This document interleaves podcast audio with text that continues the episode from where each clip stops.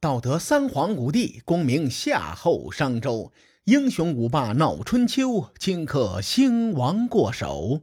青史几行名姓，北邙无数荒丘。前人种地，后人收，说甚龙争虎斗？节目开始之前呢，我先来感谢一下各位，感谢您长期以来的支持。随着咱们的收听量不断的暴涨，很多的小伙伴啊给我们提出了很多中肯的意见，非常感谢啊！我在这儿给您鞠躬了。其实伯乐灯的成长离不开您的支持，特别是我们现在制作水平真的是有待于提高，有很多需要提高的地方。此前呢，我还出现了一些口误，比如说把国君的谥号啊、诸侯国的名字搞混，再比如。晋国的大夫细缺、细锐等人，我说成了确缺、确锐。说实话，您听到的十几分钟的节目，我们从查史料到编辑，再到口语化，最后背稿进行录制，整个流程差不多五六个小时以上。由于人手不足呢，难免会出现错误。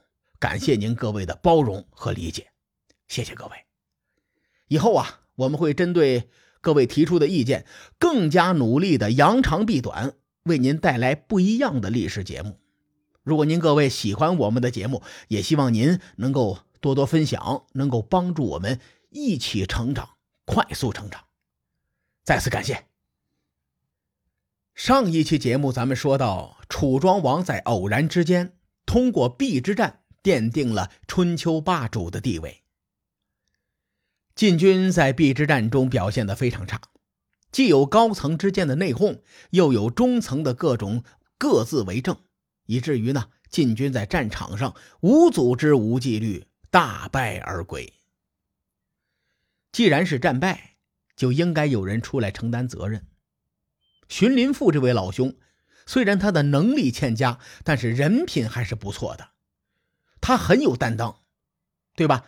战败之责。哎，全部揽在了自己的身上。回到晋国之后，他向晋景公就请求死罪。晋景公同志呢，居然还答应了他的要求。这个时候，一个叫做世真子的人向晋景公劝谏，说：“大王啊，您不能杀了荀林父啊！想当年，我军在城濮之战中战胜楚军。”我军一连吃了楚军三天的军粮。当时晋文公面带忧色，说：“楚国的令尹子玉还活着，咱们不能掉以轻心。困兽之斗尚且要防，更何况子玉是楚国的宰相，更要防。”直到楚成王逼死子玉之后，晋文公脸上才露出了喜色。如果城濮之战是晋国在战场上的胜利，那子玉之死就是晋国在战场外的胜利。现在呢，我们只是战场上失败了。如果您再把荀林父给杀了，我们在战场外也失败了。那我们凭什么和楚国争呢？况且这位荀林父平时就能够直言善谏，忠诚的侍奉国君，事后呢？则会反省自己的国事。他是一个忠臣，您为什么要杀他呢？他这次打了败仗，只是一个偶然，您不能抹杀他其他的功绩呀。一番肺腑之言呐，晋景公同志听完之后黯然无语，然后就把荀林父给赦免了，并且恢复了中军将的职位。咱们从这个细节可以看出来啊。晋国能够在春秋后期一直维持强大，与晋国历代君臣的所作所为密不可分。咱们再来说说楚国。楚国作为邲之战的战胜国，经过短暂的调整之后呢，他们再次乘胜追击。这个时候，郑国已经臣服了，对吧？而郑宋两国都位居中原要害之地。所以呢，下一步啊，楚庄王开始对宋国动手了。在同年的冬天，楚庄王率兵攻打宋国的附庸萧邑。这个地方啊，都不是一个诸侯国，就相当于一个地方势力。萧绎在今天江苏省宿迁市的萧县附近，这个地方在宋国的东边，在鲁国的南边，在徐国的西边，距离楚国国都大概有上千里吧。这和当年楚成王远征江淮差不多一个性质。我认为楚庄王这次出兵啊，有些草率了。这两年来。在攻打陈国、攻打郑国，又和晋国打了一场壁之战，对外用兵的频率太高了。此时又来了个千里远征，这所有的形势对楚国是不利的。宋国在收到楚国进犯的消息时，迅速派华元的弟弟华交率领蔡军援助。你看这事儿说起来挺神奇的啊。宋国大夫领着蔡国的军队去援助萧绎，史书上没有记载来龙去脉，咱们暂时先不追究，继续往下说。萧绎在宋国和蔡国的援助下，还打得有模有样的。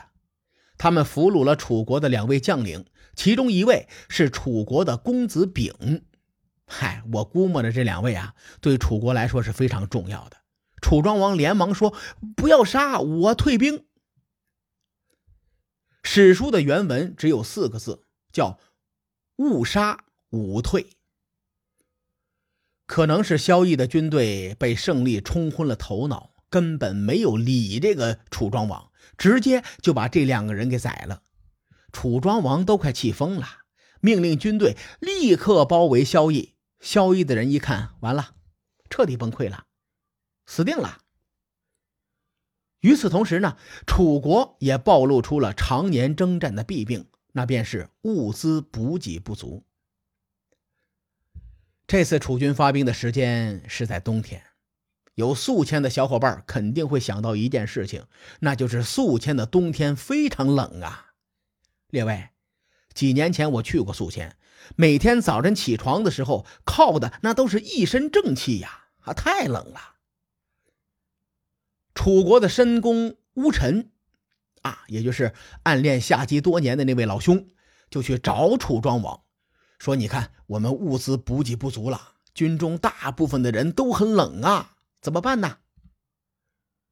楚庄王也很无奈呀，他又变不出大棉袄、二棉裤，对吧？于是呢，他就开始巡视三军，勉励将士。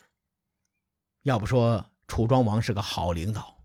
军中的威信非常高，三军将士受到了楚庄王的抚慰，咬咬牙也靠着一身正气和宿迁的洞天硬刚起来了。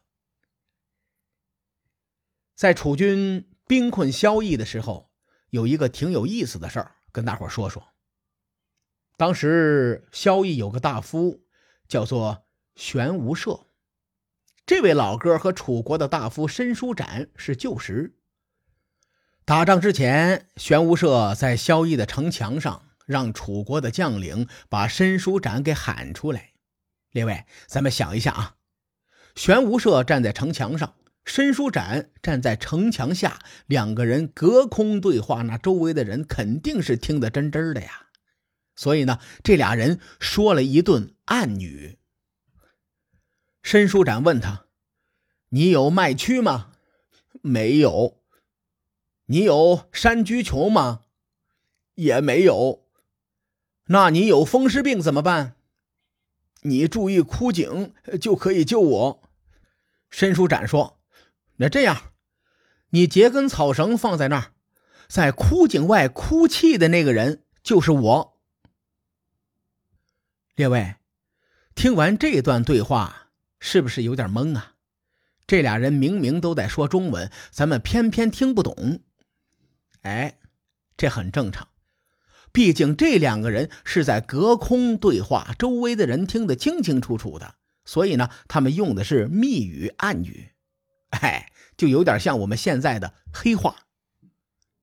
我简单的给大伙翻译一下，先解释解释麦曲和山居穷。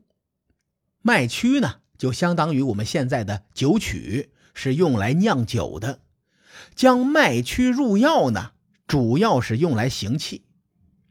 山居穷则是川穹。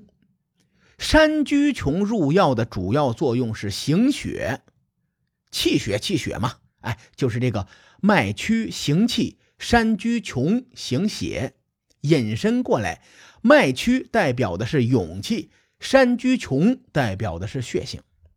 所以呢，这个故事的版本应该是这样的：楚军兵困萧邑，玄无赦怕死。于是呢，就联系上了自己的好友申叔展。申叔展问他：“你有勇气和楚军作战吗？”“没有。”“那你有血性和萧逸共存亡吗？”“也没有。”“你啥也没有，你打算怎么办呢？”玄武社说：“我藏在枯井里头，到时候你来救我吧。”说到这儿啊，我就不得不夸一下啊。申叔展谋略过人，心思缜密啊！列位，您想一想，萧邑中有那么多口井，这兵荒马乱的，申叔展如何确定玄无赦会藏在哪一口井里呢？同时，在井外头有那么多人，玄无赦又如何知道来的人是申叔展呢？所以啊，这个申叔展说：“你在枯井外结一个草绳，做个记号，好让我找到你。”而我呢，会在井外放声大哭，你听见哭声就知道那个人是我了。到了第二天，萧毅在楚军的攻势下，不出意外的沦陷了。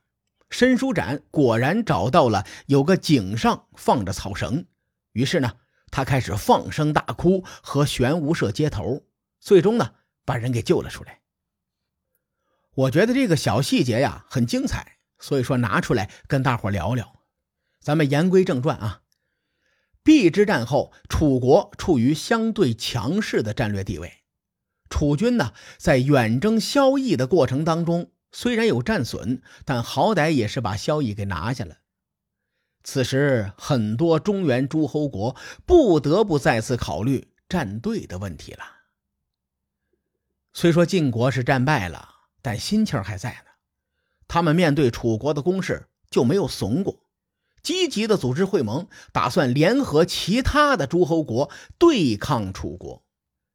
至于后来又发生了哪些精彩的故事，各位看官且听下回分解。书海沉沉浮浮，千秋功过留与后人说。我是西域说书人介子先生，下期节目咱们继续聊春秋风雨。更多精彩内容，请搜索关注微信公众号“伯乐灯”，与更多听友交流互动。伯乐灯还将定期为粉丝发放福利。愿我们的存在让您对明天更有期许。咱们后会有期。